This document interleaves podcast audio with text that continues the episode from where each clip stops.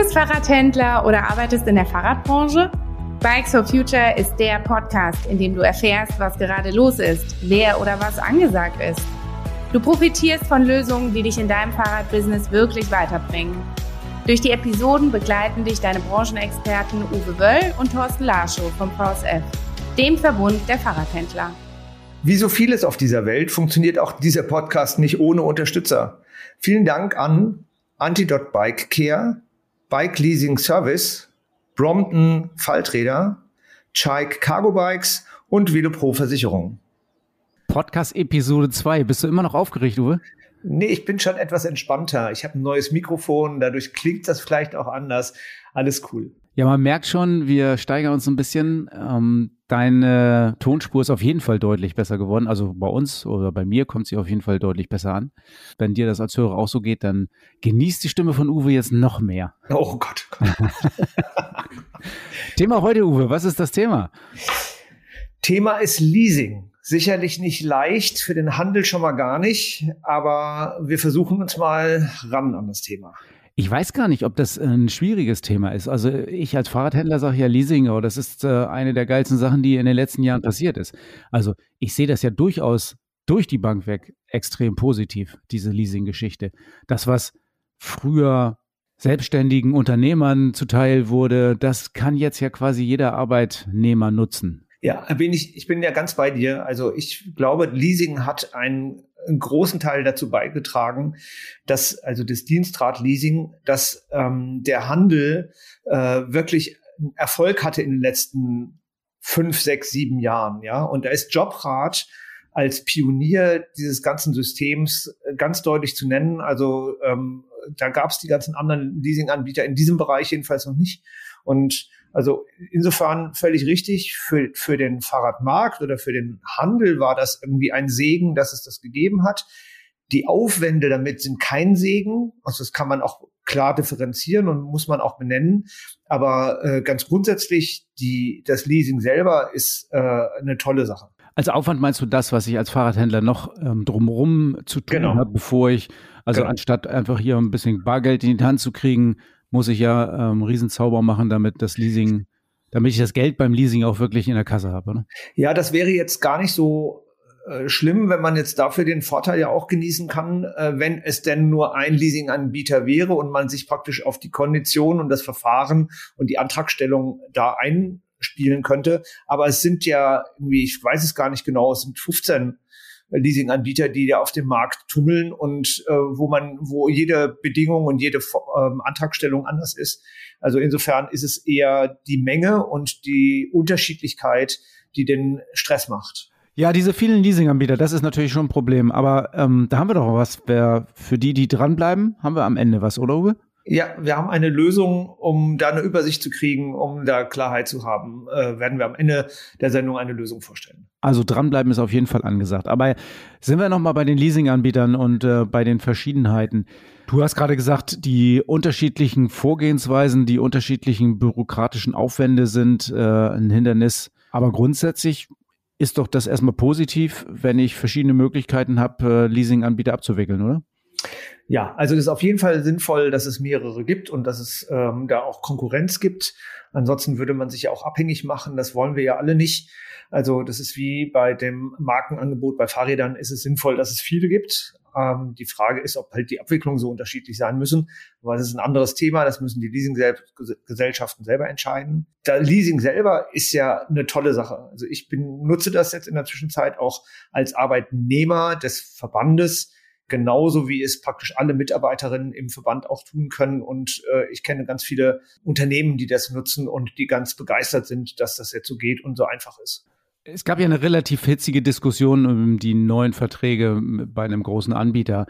Aber grundsätzlich ist es, glaube ich, so, dass wir als Fahrradhändler oder ganz viele Fahrradhändler ja eigentlich das Leasing immer sehr, sehr passiv begleitet haben. Also wir haben immer das wahrgenommen und äh, mitgenommen, was wir so, was wir so bekommen haben. Das kann man ja aber auch anders machen. Ja, man kann es anders machen. Ähm, es gibt jetzt einen Anbieter, der uns anbietet, sozusagen die, oder ein Leasing, eine Leasinggesellschaft, die uns anbietet, davon zu profitieren, wenn wenn die Händler selber äh, Unternehmen akquirieren und Partnerschaften abschließen und da tatsächlich den Handel beteiligen mit fünf Prozent äh, an dem Verkaufspreis des Rades. Das ist schon mal super interessant.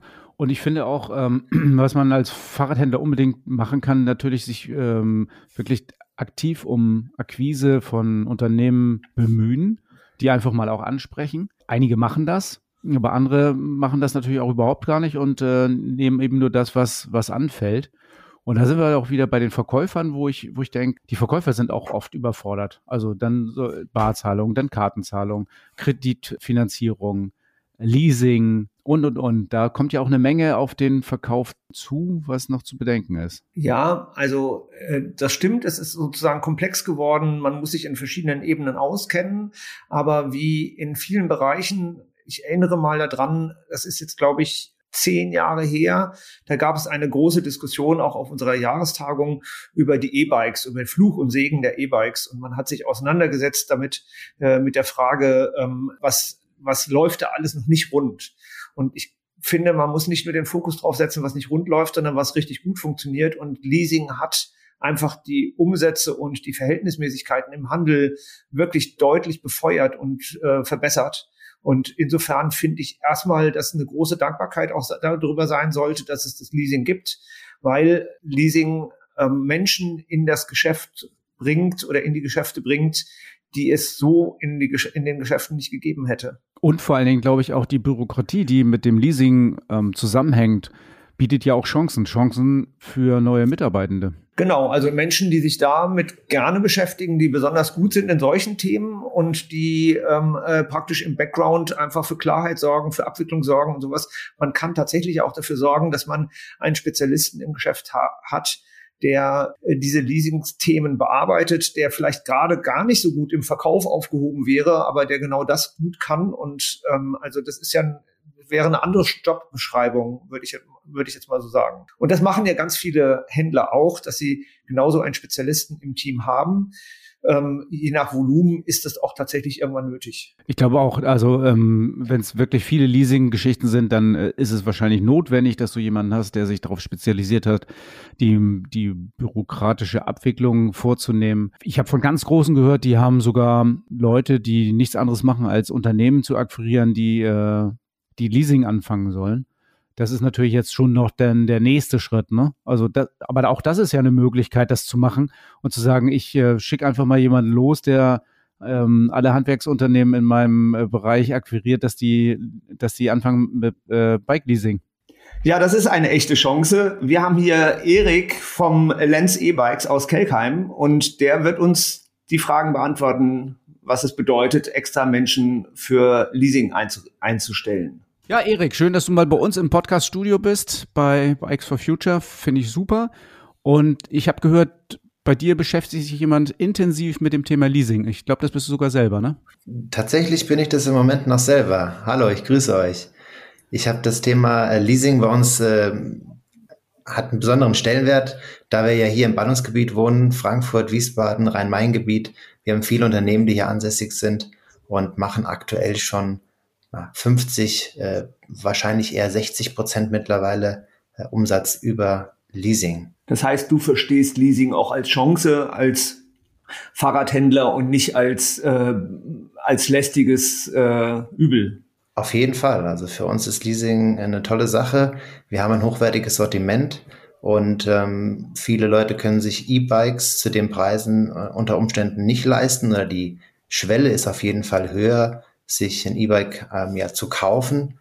Ähm, aber über das Leasing hat man halt eine Möglichkeit, das Ganze, sagen wir mal, etwas einfacher zu stemmen. Jetzt sind ja die, die Firmen normalerweise gewohnt, von Leasingunternehmen angesprochen zu werden und nicht von Händlern. Was ist denn da anders? Also wie reagieren denn da drauf, wenn du als Händler kommst und sagst, ich habe hier, äh, ich kann Leasing anbieten? Ich glaube, die Unternehmen sind überhaupt nicht gewohnt, angesprochen zu werden, sondern die freuen sich, ob, wenn sie jemand anspricht, wer das am Ende ist, ist irrelevant. Also das ganze Konstrukt des Leasings ist für Unternehmen gar nicht bekannt oder für viele auch gar nicht, ist ihnen gar nicht bewusst, wie es läuft. Kannst du mal konkret sagen, wie du das machst, Erik? Also ähm, rufst du da an und sagst, hier, hallo, ähm, ich bin der und der und ähm, ich stelle euch mal was vor oder schreibst du eine Mail, schreibst du einen Brief? Also sag mal konkret, wie, wie läuft das ab? Ja, also wir gehen eigentlich äh, von verschiedenen Schritten aus. Erstmal äh, spricht man mit Unternehmen, wo man Kontakte hat. Wir haben auch viele Kunden, die Geschäftsführer selbst sind ähm, und sprechen mit denen über das Thema Leasing und etablieren dann über diesen Kunden das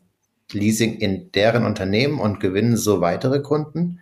Und dann natürlich ist die Möglichkeit der ähm, aktiven Akquise rauszugehen. Ähm, man fängt an im kleineren Umfeld um das eigene Geschäft herum. Ähm, wir sprechen auch nicht nur mit großen DAX-Konzernen, darum geht es uns eigentlich gar nicht, sondern eher die kleinen Unternehmen sind für uns interessant.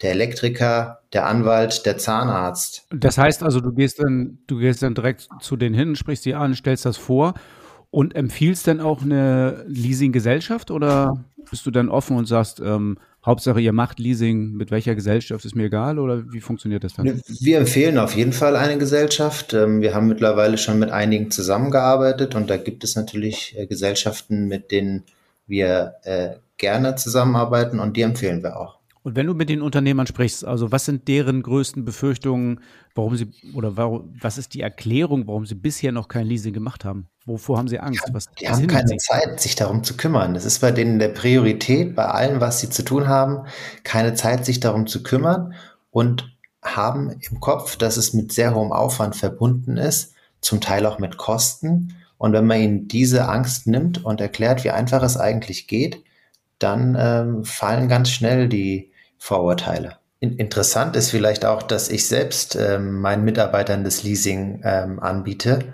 weil wir gerechnet haben, dass es die günstigste Möglichkeit ist, für die Mitarbeiter Rad-E-Bike zu fahren. Günstiger, als wenn sie mit einem Mitarbeiterrabatt das Fahrrad zum Beispiel kaufen würden.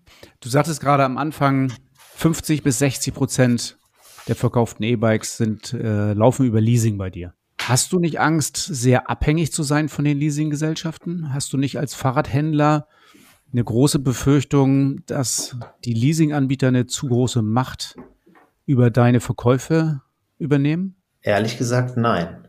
Ich sehe quasi die Chance noch eher, dass es mir langfristig mehr bringt, weil jeder Leasingkunde würde nach äh, drei Jahren ja ein Leasing neu abschließen können.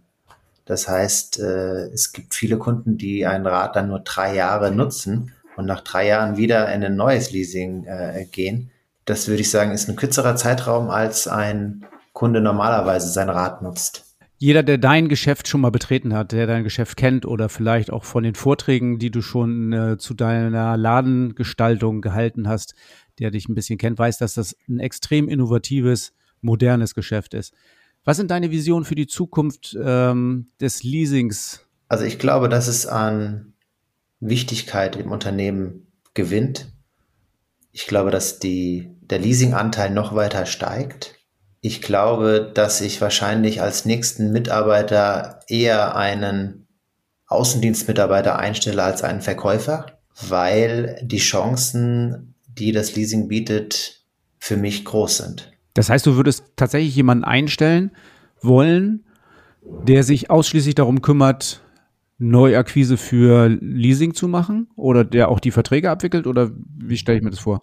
Korrekt. Also Verträge abwickeln, das würde ich schon noch den Gesellschaften überlassen. Ähm, ich äh, würde jemanden einstellen, der tatsächlich rausgeht und das, was ich momentan hauptsächlich tue, übernimmt, Unternehmen finden, die mit Leasing ihre Mitarbeiter incentivieren möchten und die dann bei uns Bikes kaufen können. Jetzt ist ja aber nicht jedes Unternehmen, äh, nicht jeder Fahrradhändler in einem solchen Ballungsgebiet in Frankfurt wie du. Ähm, schätzt du denn die Chancen für sagen wir, Betriebe in kleineren Regionen oder in, in äh, urbaneren Regionen genauso ein? Oder? Ich denke ja, nicht in der, in der Größe vielleicht, wie es jetzt hier natürlich bei uns in der Region ist. Aber man muss auch mal überlegen, dass kleine Unternehmen auch super interessant sind, ja, bei denen auch Leasing gut funktionieren kann. Also wie gesagt, jeder äh, Gaswasserinstallateur oder Handwerker äh, hat auch äh, vier, fünf, sechs Mitarbeiter, Elektriker hat auch zehn Mitarbeiter und gerade diese Unternehmen sind ja Unternehmen, die ähm, sehr, sehr gefragt sind im Moment. Und ich glaube auch, dass das super spannend sein kann, mal mit denen in Kontakt zu treten. Die machen sich vielleicht noch am wenigsten darüber Gedanken, äh, weil sie den Aufwand und scheuen, ähm, noch nebenbei das Thema Leasing anzugehen. Bei großen Firmen, die eine eigene Personalabteilung haben mit mehreren Mitarbeitern, ist es in der, in der Regel aktuell auch schon überall etabliert. Aber gerade diese kleinen Unternehmen, Handwerksunternehmen, die finde ich als super spannend als äh, Kunden zu gewinnen. Vor allen Dingen, die haben ja das ganz große Problem mit dem Fachkräftemangel. Und das wollen wir mal nicht äh, verheimlichen. Wenn die Leute die Fahrräder ähm, kriegen können und hochwertige E-Bikes kriegen können, das ist einfach was, was sich, äh, was den, den Facharbeiter, die Facharbeiterin an das Unternehmen bindet und du hältst sie einfach länger. Ne? Also genau ich sehe das auch als große Chance. Und diese Unternehmen gibt es überall.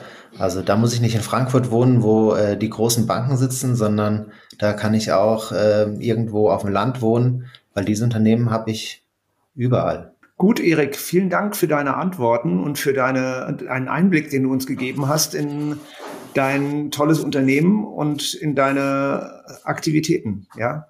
Wir haben noch einen weiteren spannenden Interviewgast eingeladen, Thomas aus Kufstein, InBikes oder E-Bike for You. Stell dich doch mal kurz vor.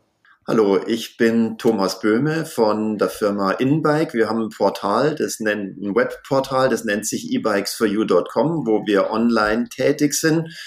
Unsere Firma InBike ist in Kufstein ansässig und wir sind hauptsächlich in Deutschland, Österreich und in der Schweiz unterwegs und bieten in Deutschland und in Österreich Leasing an. Ja, aber dann ist ja spannend, weil genau in dem Thema Leasing geht's ja. Ähm, jetzt ist ja, es gibt ja viele Händler, die sagen, irgendwie Leasing ist wahnsinnig anstrengend und ähm, es gibt so viele Anbieter, die machen das alle unterschiedlich. Ähm, wie würdest du denn sagen, was sind die größten Aufwände, die ihr habt mit Leasing? Also die Leasing-Anbieter oder, oder Leasing-Gesellschaften ähm, haben teils in der Abwicklung große Unterschiede. Das fängt jetzt mal an beim leasingfähigen Zubehör. Das heißt also, manche haben den Hundeanhänger mit dabei, manche haben ihn nicht mit dabei. Das weiß der Verkäufer in der Regel auch nicht. Deswegen muss man da im Hintergrund natürlich einiges aufbereiten und wir haben dafür extra jemanden eingestellt, der sich nur zu diesem Thema äh, informiert, da das auch ein dynamischer Prozess ist, ähm, was, all, was alles an Zubehör mit dazukommt und was nicht, welche Inspektions- oder Wartungspakete es gibt. Das ist auch bei jedem Leasinganbieter unterschiedlich. Manche sind reine Finanzierer. Also es gibt Firmen, die kommen zu uns und haben eine Leasinggesellschaft, mit denen machen die Autos, Maschinen und sonstiges. Ja. Ähm, da läuft dann viel postalisch. Das heißt also, das geht jetzt nicht sehr digital in der Regel. Das heißt, da, da brauchen wir Originalunterschriften, muss man hin und her schicken. Dementsprechend wissen das dann auch viele Verkäufer nicht. Deswegen braucht man dann auch ähm, im Hintergrund da jemanden, der einen da gut durchleitet durch so einen Leasing-Prozess. Und wenn du es dir wünschen könntest, würdest du den Prozess gerne digital haben, komplett? Ja, am liebsten.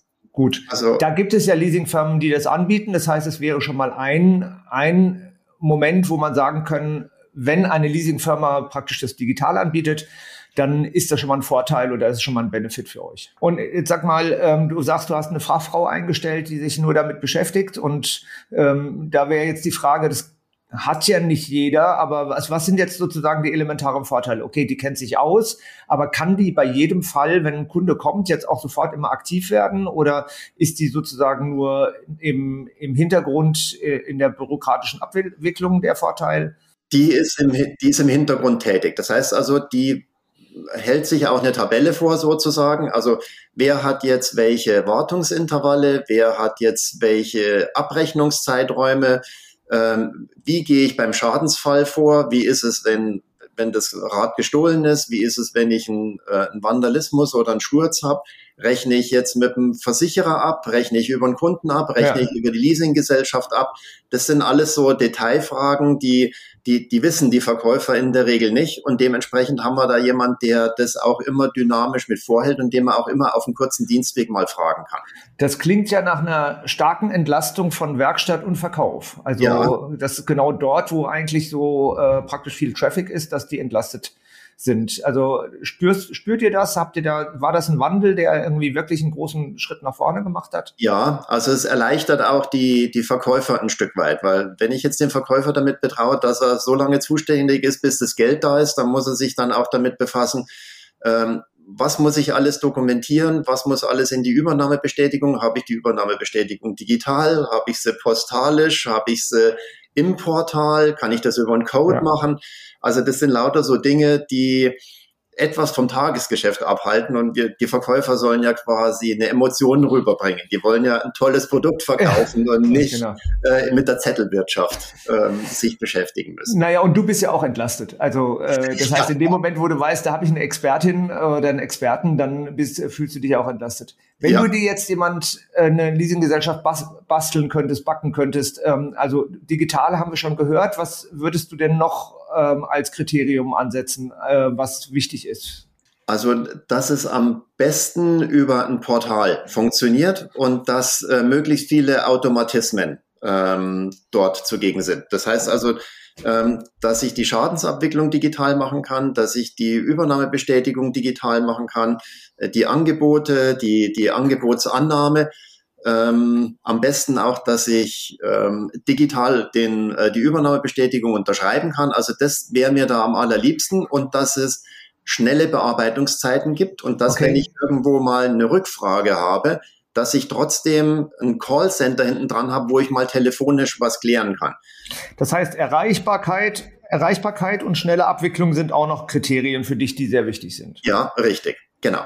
Jetzt haben wir sozusagen die, das, äh, das digitale Portal, ja, das möglichst deine Abwicklung leicht macht. Erreichbarkeit ist wichtig, schnelle Abwicklung ähm, ähm, und auch so ein bisschen Flexibilität, dass man auch was wandeln kann, äh, ein anderes Rad nehmen kann, wenn der Kunde sich zum Schluss äh, umentscheidet. Wie ist denn der Punkt Provision, wie kommt der denn bei euch an? Also das im Grunde Zahlen dafür, dass die euch Kunden zuspielen.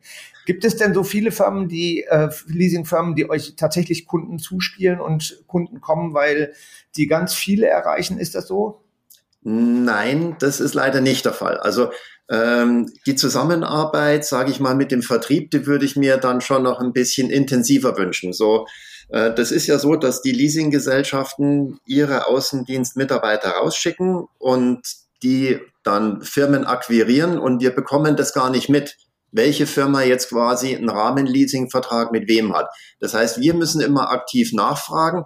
Es wäre natürlich schön, wenn es eine Liste gäbe für Fachhändler, auf der die ganzen Kunden sichtbar wären. Also ich weiß schon, dass das ein, äh, sicherlich ein, ein Datenschutzthema ist, aber äh, grundsätzlich wäre das hilfreich zu wissen, welche Firma frisch akquiriert worden ist, weil die ja dann dementsprechend auch Mitarbeiter haben, die dann möglichst zügig zu einem Fahrrad kommen wollen. Also okay. das wäre eine, eine schöne Maßnahme. Wenn man jetzt, sage ich mal, um den Kirchturm rum, äh, 40, 50 Kilometer um den Kirchturm rum erfährt, äh, wer jetzt einen Rahmenleasingvertrag gemacht hat, damit man eigentlich sofort darauf aufsetzen, aufsetzen könnte auf, und damit auch schnell Vertriebserfolge feiert, gemeinsam mit der Leasinggesellschaft. Jetzt macht ihr ja auch selber Akquise, das heißt, ihr äh, akquiriert sozusagen selber auch Kunden für, für das Leasing. Habt ihr da auch einen eigenen Mitarbeiter, einen eigenen Vertriebsmenschen oder wie macht ihr das? Ja, also wir haben zwei Vertriebsmitarbeiter, die wir aktiv zu den Unternehmen schicken, die quasi uns vorstellen, die ähm, Leasing-Möglichkeiten vorstellen, die auch ähm, die steuerlichen äh, Benefits und die, äh, sage ich mal, die Mitarbeiterbindungsbenefits mit vorstellen und das in Vordergrund stellen. Dazu muss ich aber sagen, wir machen natürlich keine steuerliche Beratung. Äh, mhm. das lassen wir uns auch immer überall unterschreiben, dass wir, dass die steuerliche Auskunft nur der Berater geben kann. Ähm, machen dann meistens mal bei, entweder bei Human Resources oder bei der Geschäftsführung mal einen kleinen Vortrag, so eine Viertelstunde, 20 Minuten, welche Vorteile es bringt, ähm, gesundheitlich, mitarbeiterbindungsmäßig und, und finanziell. Und ähm, wenn der Arbeitgeber dann zustimmt, dann fahren wir auch mal mit ein paar Rädern raus äh, machen da quasi so ein kleines Event mit ein bisschen Snacks am Freitagnachmittag und stellen dann mal, sage ich mal, 10, 20 Fahrräder vor, die die Leute dann dort auch mal fahren können, so dass wir einfach das emotionale Produkt auch ein bisschen näher an die Leute hinbekommen, damit wir vielleicht auch mehr Leute aufs Fahrrad bringen als vorher. Das heißt also nicht nur die, die sagen, ich will sowieso ein Fahrrad, sondern die vielleicht dann doch den Kick kriegen und ihren Arbeitsweg mit dem Fahrrad, zumindest im Sommer, zu, äh, zurücklegen. Also Thomas, dann aber auch nochmal die Frage, du hast gesagt, zwei Leasing-Mitarbeiter sind beschäftigt äh, damit oder hast du beschäftigt. Ähm, wie viel Erfolg hast du denn damit? Also ist das regional be begrenzt oder bist du da überregional aktiv? Und was hast du davon? Also wir haben äh, zwar quasi zwei Vertriebskanäle in, in dem Fall. Also der eine ist, dass wir um den Kirchturm rum äh, die Vertriebsmitarbeiter äh, zu den Unternehmen schicken, die quasi diese Unternehmen dann für uns akquirieren.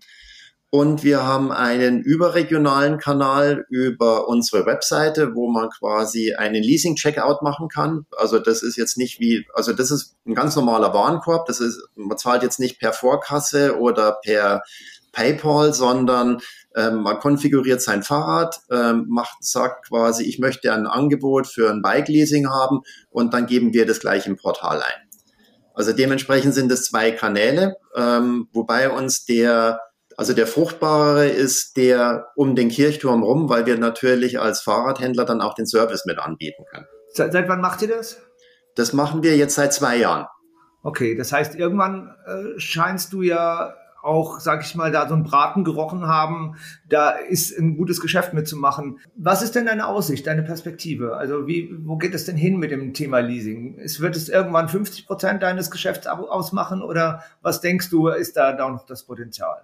Also wir gehen davon aus, dass der Leasinganteil weiterhin steigt, vor allen Dingen bei den Fahrrädern, die jenseits der 3000 Euro liegen, ähm, weil das einfach von der, von der steuerlichen Förderung und von dem Anteil, den der Mitarbeiter zum Schluss trägt, einfach eine, ähm, sage ich mal, ein gutes Modell ist, um sich äh, hohe Anfangsinvestitionen zu sparen. Man kann das quasi auch auf den Arbeitnehmer, auf den Arbeitgeber umlegen, die, äh, die Kosten und dementsprechend ist der, kann man das ja auch dynamisch gestalten als Arbeit zwischen Arbeitgeber und Arbeitnehmer. Das heißt, die können ja ihre Zuzahlung äh, zu den Beiträgen entsprechend ähm, entweder vergrößern oder verringern. Ja, Thomas, vielen Dank für deine Ausführungen. Ähm, das hat uns, also das hat mir an, an einigen Stellen wirklich sehr die Augen geöffnet. Also danke dafür und äh, viel Erfolg mit der weiteren Akquise von Leasingkunden. Vielen Dank. Ich möchte mich auch bedanken, dass ich hier zu Wort kommen konnte und ich hoffe, dass viele von unseren Kollegen äh, die Möglichkeit nutzen, um noch mehr Leute aufs Fahrrad zu bringen. Ja, ich habe mal von einem Beispiel gehört, wo es ein äh, Unternehmerfrühstück gab. Also da wurde eingeladen irgendwie ähm, Donnerstag morgens oder sowas, 7 Uhr, 7 bis 9 Uhr Unternehmerfrühstück. Dann wurde Frühstück ausgegeben in einem Hotel, in so einem äh, Konferenzraum. Und ähm, da kommen tatsächlich dann viele auch kleine oder mittlere Unternehmer hin und lassen sich einfach mal morgens, äh, morgens zwei Stunden, ich sage jetzt mal berieseln, aber zum Thema Fahrrad ein bisschen unterrichten und zum Thema Leasing und ähm, dabei Frühstück und Netzwerken. Man lernt auch andere Unternehmer kennen. Ich finde, das ist auf jeden Fall ein Format, das ist ja fast für jeden möglich. Das ist ja, ja auch quasi ja noch vor Ladenöffnung und ähm, das könnte man sogar noch nebenbei machen. Ne? Genau, also es, ähm, hier wäre es sozusagen der Mittelstand, der einlädt, ähm, äh, die Mittelstandsgesellschaft ähm, und äh, so ein Unternehmen im Frühstück initiiert. Es sind aber auch die Vereine, in denen man vielleicht mitmacht oder die, was ich von, von mir aus auch die Radverkehrsinitiative, wo man vielleicht auch dem einen oder anderen begegnet, der äh, durchaus da auch da Mitspracherecht hat. Also ich glaube, ähm, es gibt verschiedene Wege und Möglichkeiten, ähm, da Unternehmen äh, zu treffen und, und Unternehmer zu treffen und zu akquirieren.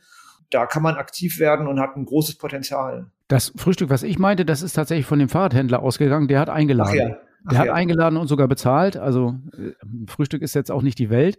Ähm, der hatte eingeladen zu einem Frühstück und dann ähm, findet ja auch ein ganz neues Netzwerk statt. Also ja, da kommen ja Leute zusammen, die vielleicht sonst nicht zusammenkommen. Der Friseur und der Dachdecker und äh, der äh, Kfz-Verkäufer, keine Ahnung. Die kommen alle zusammen, die sich sonst, die vielleicht sonst gar keine Ebene haben und äh, über den Fahrradhändler sogar vielleicht ein neues Netzwerk aufbauen könnten. Die Leasinggesellschaften sind ja unterschiedlich stark aufgestellt, was die Akquise betrifft. Und ähm, klar ist nur, wenn wir uns ein bisschen aus dieser Abhängigkeit herausbewegen wollen, das jetzt mal, um das mal positiv zu beschreiben, dann müssen wir natürlich auch selbst aktiv werden als Händler und äh, selbst ähm, Kunden akquirieren und uns dann praktisch den Leasingpartner, den geeigneten suchen.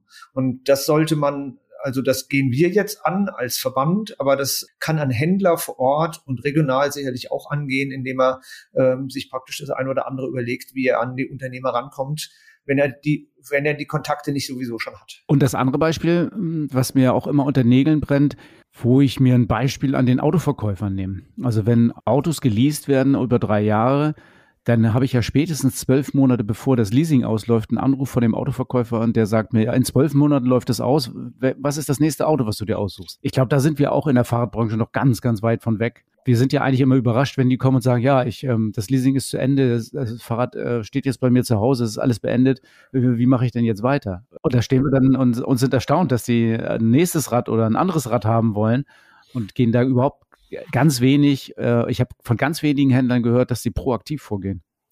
Ja, ich glaube, dass der Handel in der Vergangenheit ganz häufig unter einem Dilemma leidete, nämlich immer an Zeitmangel und zu viel Druck auf das, was man täglich macht. Und aus diesem Hamsterrad, aus dieser permanenten Beschäftigung mit, mit dem Operativen eigentlich kaum in die strategische Entwicklung gekommen sind. Und ich glaube, dass die, dass da ein unglaublich viel Potenzial drin steckt, indem man selber anfängt zu äh, Vertrieb zu machen, selber zu akquirieren. Und das beste Beispiel haben wir ja schon längst erfahren, nämlich das, was in der Werkstatt passiert. Leasingräder müssen jedes Jahr gewartet werden. Es ist Teil des Leasingvertrages. Und ganz viele Leasingräder kommen gar nicht in die, äh, nicht jedes Jahr in die Werkstätten und die Werkstätten rufen dazu auch nicht auf. Das hat was mit Kapazitäten zu tun. Das ist verschenktes Potenzial. Also wenn, wenn Werkstätten nicht ausgelastet sind, aber gleichzeitig ihre Leasingkunden nicht anrufen oder nicht, sich nicht praktisch dort, ähm, dort Termine anbieten, dann ist, läuft ja was schief. Und glaube, das geht immer, wie bei ganz vielen Themen, darum, sich sauber aufzustellen, saubere Prozesse zu haben, klar zu sein, wie man das macht und was, was einem so die Ziele im Jahr sind und wie man das personell auch belegen kann. Und da braucht es, wie gesagt, andere Menschen als den äh, Zweiradmechatroniker oder die Zweiradmechatronikerin. Äh, und vielleicht findet man die auf dem Markt auch äh, im Moment durchaus schneller. Ich glaube, dass es immer darum geht, äh, sich sauber aufzustellen und mal auch auf seinen Betrieb zu gucken und nicht nur in seinem Betrieb zu arbeiten. Da fällt mir natürlich noch das Interview ein, was wir mal mit jemandem hatten, der eine Leasing-Firma äh, gegründet hat und der gesagt hat, wir haben so viele Fahrräder im Umlauf und schreiben die Kunden nicht an, dass sie zur Wartung gehen sollen, weil wir gar nicht wissen oder weil wir genau wissen, dass die, dass die Fahrradindustrie oder die Fahrradbranche gar nicht in der Lage ist, diese ganzen Wartungen zu erledigen. Also das ist natürlich auch nochmal so ein Punkt. Ja. Ähm, da mussten wir auch sagen, hm, äh, wir können das schon leisten, aber da war ja die Idee tatsächlich, eigene Reparaturwerkstätten oder eigene Reparaturservice äh, zu gründen. Da müssen wir, glaube ich, auch in der Fahrradbranche oder im Fahrradhandel ganz besonders aufpassen, dass wir ähm, genügend Leistung vorhalten und genügend Kapazität, damit jetzt hier nicht völlig neue Player auf den Markt kommen, oder? Ja, ich, da, da würde ich aber jetzt eher mal eine Lanze für den Handel brechen, äh, brechen, weil in dem Boomjahr ist so deutlich Druck auf die Werkstätten gekommen, dass wir noch nie wie in den letzten zwei Jahren oder äh, zweieinhalb Jahren Werkstattberatung gemacht haben, Einrichtungsberatung gemacht haben, Betriebe befähigt haben dazu, ihre Werkstatt neu aufzustellen. Also da haben wir so viele Beratungssituationen und Aufträge wie in den letzten zweieinhalb Jahren hatten wir noch nie. Und das heißt, der Handel ist bereit, Kapazitäten auszubauen, investiert, hat das Geld, was in der Boomzeit verdient wurde, auch in die Weiterentwicklung der Betriebe genutzt. Und also das heißt, wenn man zumindest übers Gros guckt, jetzt nicht im Detail, aber übers Gros kann man sagen, der Handel kümmert sich um seine Kapazitäten und baut die auch aus. Das geht nicht immer von heute auf morgen, aber das passiert. Wenn ich jetzt höre, ja, ich soll mich drum kümmern, dass die Fahrräder, die geleast sind, alle zur Wartung kommen einmal im Jahr. Das ist ja ein Riesenaufwand. Und meine Werkstatt ist doch sowieso voll, höre ich von ganz vielen Leuten. Und ähm, das weiß ich gar nicht, ob ich die überhaupt noch alle will. Also was macht man denn da? Also wie reagiert man auf sowas? Naja, ganz grundsätzlich gilt, wenn ähm, man ein Angebot hat, was so attraktiv ist, dass das ausgelastet ist, dann muss man irgendwie gucken, dass man das Angebot ausweitet, also ähm, oder dass man die Preise hochsetzt oder wie auch immer. Also letztendlich stellt man dann mehr Personal ein, schafft Kapazitäten, sorgt dafür, dass man weitere Arbeitsplätze hat. Wenn das alles nicht geht, muss man, glaube ich, nichts anderes tun, als die Preise hochsetzen, um ähm, mit den gleichen Kunden, mit der gleichen Kundenzahl mehr Ertrag zu erzielen. Was ich aber dann immer wieder höre, ist ja, die Werkstatt ist ja sowieso ähm, nur so ein Beiwerk und macht eh keine Gewinne. Ähm, warum soll ich mich da äh, verausgaben? Warum soll ich da noch mehr machen, wenn das sowieso keine Kohle bringt? Also ja, da machen wir einen Podcast zu. Da muss ich nur den Kopf schütteln. Das ist ja irgendwie, also äh, Entschuldigung, auch in dem Podcast werden wir wahrscheinlich auch mal deutlicher. Das ist Bullshit. Ja, also ähm, man darf nicht Umsatz und Ertrag verwechseln in der Werkstatt kann man gute Erträge erzielen. Man erwirtschaftet natürlich nicht bei weitem nicht die Umsätze wie mit dem Handel, aber man kann sehr gute Erträge erwirtschaften. Okay, Uwe, dann lass uns doch noch mal ein bisschen zusammenfassen. Leasing sehen wir ja grundsätzlich positiv. Leasing hat ja ganz viel die Verkehrswende vorangetrieben. Ja. Also die wenigsten Fahrräder, die bei mir geleast werden, und ich glaube, dass, da kann ich auch für den gesamten Handel sprechen, die meisten Leas äh, Leas Leasingräder sind ja Fahrräder, mit denen Verkehr gemacht wird, mit denen Autokilometer ersetzt, ersetzt werden. Und von daher sehe ich das extrem positiv. Ich glaube, ein, ein ganzes Stück weit die Verkehrswende vorantreiben kann eben dieses Leasing-Modell. Wie siehst du das?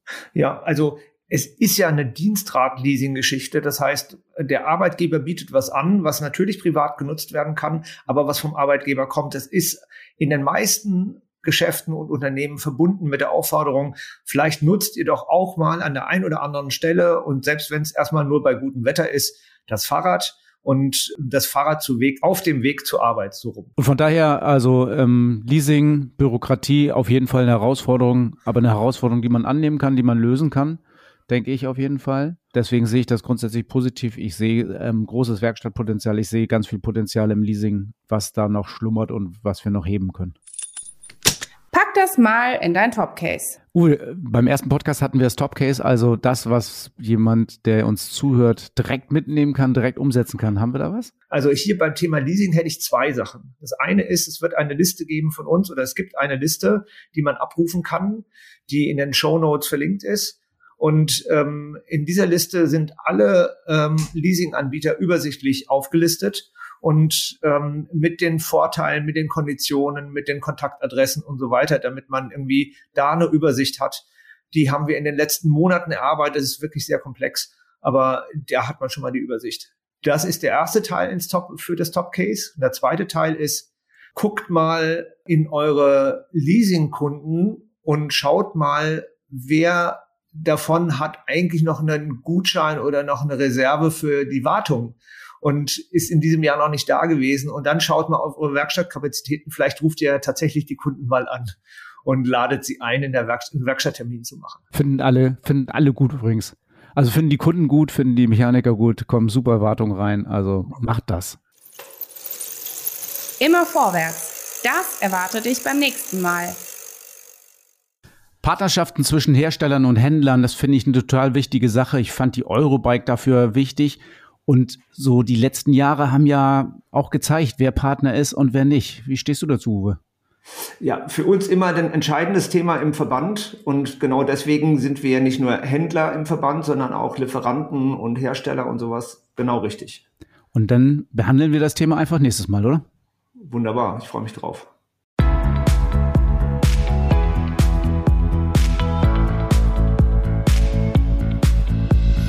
Bikes for Future, der Podcast mit Uwe und Thorsten für deinen Erfolg im Fahrradbusiness.